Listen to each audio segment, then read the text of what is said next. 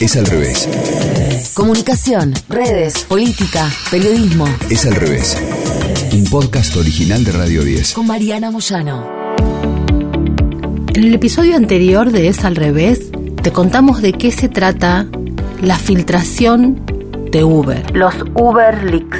Cómo en el mundo es un escándalo lo que se está conociendo, los modos en que Uber se instaló en las diferentes ciudades y países del planeta, cómo presionó o cómo hizo lobby, no siempre legal, frente a los más importantes líderes del mundo. Es probable que este tema explote en algunos lugares y también es muy probable que en otros ni aparezca. Lo interesante de lo que pasa es, en primer lugar, por supuesto, la información sobre Uber misma, pero también porque el modo Uber de contratación, de utilización de estas aplicaciones, da cuenta del mundo en que vivimos, de lo globalizado del problema y de la vulnerabilidad de los trabajadores. Una de las personas que aparece señalada en estas filtraciones es nada menos que el líder francés Emmanuel Macron en el momento en el que son las presiones que tienen a Uber como lobista, Macron era ministro de Economía de su país. Se lo consultó sobre cómo aparece en estas filtraciones en estos días y dijo que estaba orgulloso de apoyar a la empresa estadounidense Uber y que lo volvería a hacer mañana y pasado mañana. Esto fue consultado después de que se conocieron estos leaks, estas filtraciones. Muchas figuras públicas francesas de izquierda a derecha extrema, incluso los sindicalistas y el sindicato, la CGT francesa, pidió una investigación parlamentaria sobre los informes y cómo fueron estas reuniones que tuvo Macron y que fueron secretas, o al menos no declaradas, con Uber en su momento cuando él era ministro de Economía entre 2014 y 2016 ahí supuestamente es que ocurrió el acuerdo para que luego Uber se instalara en Francia.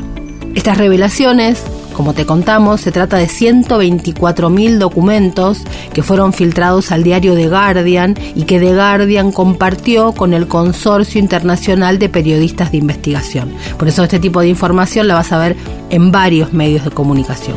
Frente a esto, Macron dijo, fui ministro e hice mi trabajo.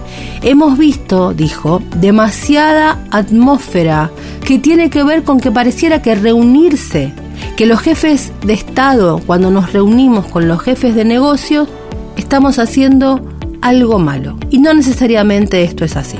Estoy orgulloso de lo hecho. Se han creado puestos de trabajo en Francia y estoy muy orgulloso de eso. ¿Y sabes qué? Lo volvería a hacer mañana y pasado mañana. Ahora, ¿cómo es esto de los puestos de trabajo de Uber? The Guardian hizo una nota que justamente da cuenta de esto. Cuenta el diario. En medio de la huelga ferroviaria nacional del mes pasado, cuando la demanda de taxis estaba por las nubes, un grupo de conductores de Uber decidió que ellos también iban a sumarse a hacer huelga. Una huelga de 24 horas. Unos cientos de conductores marcharon en la protesta a la oficina de Uber en Londres. Se quejaban básicamente de que los salarios eran de pobreza y también ponían en el centro de la acusación la gestión arbitraria del algoritmo. Abdurzak Hadi es un conductor de Uber. Es un padre de tres hijos tiene 44 años, llegó a Inglaterra en 1992 como refugiado, escapando de la guerra civil de Somalia. Cuando tuvo la edad suficiente, se convirtió en conductor primero de minitaxis y después, en 2014, se inscribió para ser un chofer de Uber. El día de la huelga, Hadi dejó a su hijo menor en la escuela y salió de su casa en el norte de Londres en bicicleta quería participar o liderar incluso la protesta. Como presidente de la sucursal de Londres de un nuevo sindicato de app drivers, o sea, de los choferes de las aplicaciones, Hadi es parte de una campaña que The Guardian con razón señala de David y Goliat contra los gigantes tecnológicos. fue uno de los 19 conductores de Uber que llevaron a la empresa a los tribunales en 2015.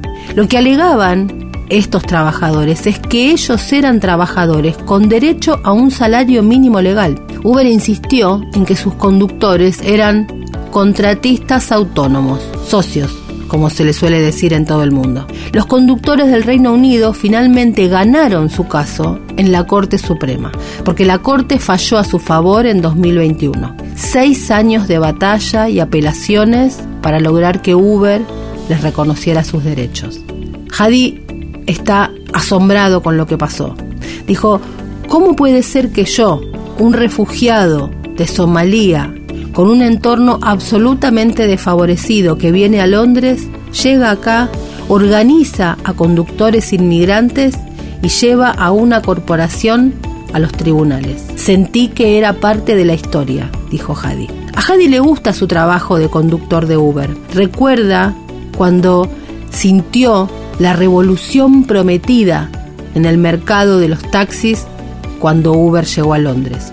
La startup estadounidense hablaba de empoderar a los emprendedores. ¿Te suenan las palabras? Y justamente parecía un milagro, un encuentro entre la oferta y la demanda gracias al algoritmo. Claro, los taxis en Londres y en el resto del mundo no ayudaban con la fascinación.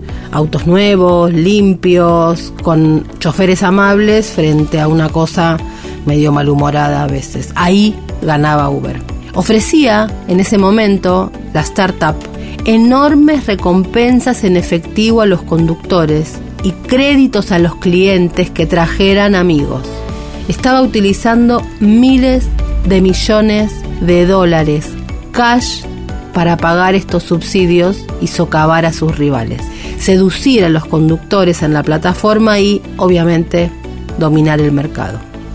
Sentía cariño, dice Hadi, eso es lo que yo sentía, sí, cariño por mi trabajo. Pronto empezaron a reducirse los precios, el tiempo de espera aumentó, cuando Uber inundó el mercado con autos, elevó la comisión que cobraba a los conductores del 20 al 25% y hoy Hadi calcula que le lleva 14 horas hacer lo que hacía en solo 5 horas en los primeros días y cree que la comisión de Uber puede ser del 35% o más en algunos momentos. En 2015, Hadi descubrió que estaba ganando tan poco a medida que caían los precios de lo que él podía tarifar. ¿Qué pasaba? Descubrió que Uber estaba fuertemente subsidiado ¿por quién? Por el contribuyente. Hadi recuerda que el momento de la verdad llegó cuando experimentó su primer problema con la violencia. Había aceptado una reserva de la aplicación cuatro pasajeros.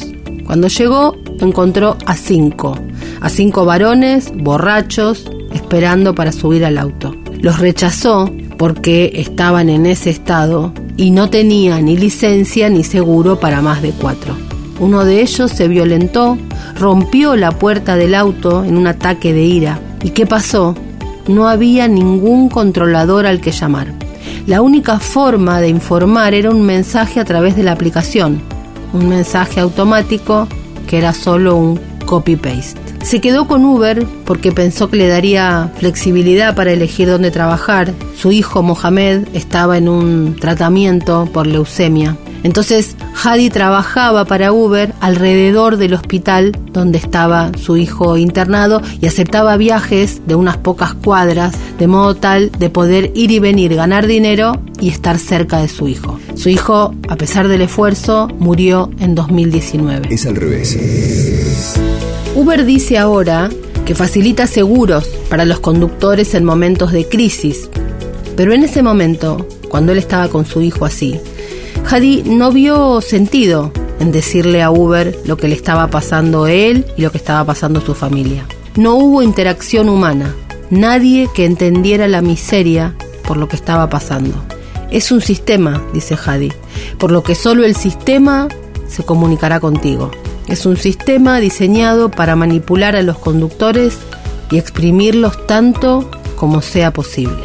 Los conductores aparecen en los archivos de Uber, en estos 124 mil documentos que la empresa, un ex empleado de la empresa, filtró a The Guardian. Pero en su mayoría se les conoce como oferta o liquidez, una mercancía que controla el algoritmo. Uber tiene ahora alrededor de 3 millones y medio de conductores y se autodenomina una de las plataformas de trabajo más grandes del mundo.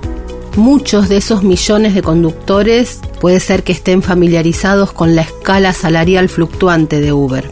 Al ingresar a nuevos mercados, Uber subvencionó fuertemente a los conductores para atraer a todos los automóviles que pudiera, de modo tal de ofrecer un servicio instantáneo a los clientes y sacarse de encima los taxis. Esos subsidios implicaron gastar miles de millones del efectivo de los inversionistas y Uber buscó reducir lo que pagaba a los conductores tan pronto como pudo. Eso es lo que sugiere la filtración. Una presentación a docenas de gerentes de Uber reunidos en una cumbre en Ámsterdam en enero de 2015 revela cuán agresivamente subsidió Uber los viajes en cada ciudad cuando se lanzó y cómo planteó los recortes de precios que los conductores como Hadi experimentaron como una pérdida devastadora de su ingreso. En octubre de 2014, en Madrid, se ve en la presentación, el subsidio por hora a los conductores de 17,50 era casi el doble de la tarifa horaria que cobraba, que era solo de 9.10. En Berlín, la tarifa bruta por hora que cobraba Uber era de 2,20 dólares, mientras que el subsidio que pagaba a los conductores era de 10,20 dólares la hora. Uber gastó dinero en efectivo para qué? Para comprar ingresos, en palabras de la presentación. En la misma reunión, un alto directivo dio una charla sobre quemar la quema, es decir, recortar los subsidios luego. Derek Ongansi tiene 66 años y también habló con The Guardian y recuerda el impacto de estos recortes. Había invertido en tres vehículos para convertirse en un empresario conductor de Uber en Ciudad del Cabo en 2014, después de tener que interrumpir su trabajo anterior porque contrajo cáncer. Se sintió muy atraído por las presentaciones de Uber sobre cuánto podía ganar. Durante el primer año, con todo, fue muy lucrativo y ganaba dinero de modo fantástico. Pero un día, un año después, Uber comenzó a retirar algunos de los incentivos y luego introdujo un nuevo servicio pagando una fracción de aquella tarifa. La comisión además subió de modo bestial. Fue entonces, dice Derek, cuando todos empezamos a estrellarnos. Uber nos había llevado de paseo. Los archivos que se conocen ahora sugieren que cuando los conductores empezaron a intentar defenderse, Uber ajustó el algoritmo para desviar los viajes de los molestos. Con los precios del combustible hoy, algunos conductores se sienten más que controlados, ya atrapados. Muchos solicitaron préstamos para comprar automóviles con las especificaciones de Uber con la promesa de lograr altos ingresos y ahora los precios de lo que pueden acceder cayeron y el combustible está por las nubes y ellos endeudados. La lucha legal de Hadi se ha extendido por todo el mundo. Conductores de además de España, Suiza, los Países Bajos, Francia, Sudáfrica han empezado no solo a hacer protestas, sino a hacer presentaciones legales. Por supuesto que la empresa no se queda quieta y está luchando en cada lugar donde los trabajadores ganan derechos. Por ejemplo, cuando un tribunal dictaminó que los conductores de California eran empleados, la empresa formaba parte de una coalición de empresas de la economía informal que gastó 220 millones de dólares para que se revocara la decisión en un referéndum. Los choferes en todo el mundo siguen peleando pero Hadi es terminante. La miel se acabó, ahora es vinagre. Entonces, ¿por qué sigue trabajando para Uber? le pregunta The Guardian. Me encanta conducir y conocer y hablar con mucha gente, y no puedo ir a otro lado, porque controlan gran parte del mercado de Londres. No queda suficiente trabajo en otros lugares. Además, la antigua empresa de minitaxis donde trabajaba ya no existe. Escuchaste Es al revés.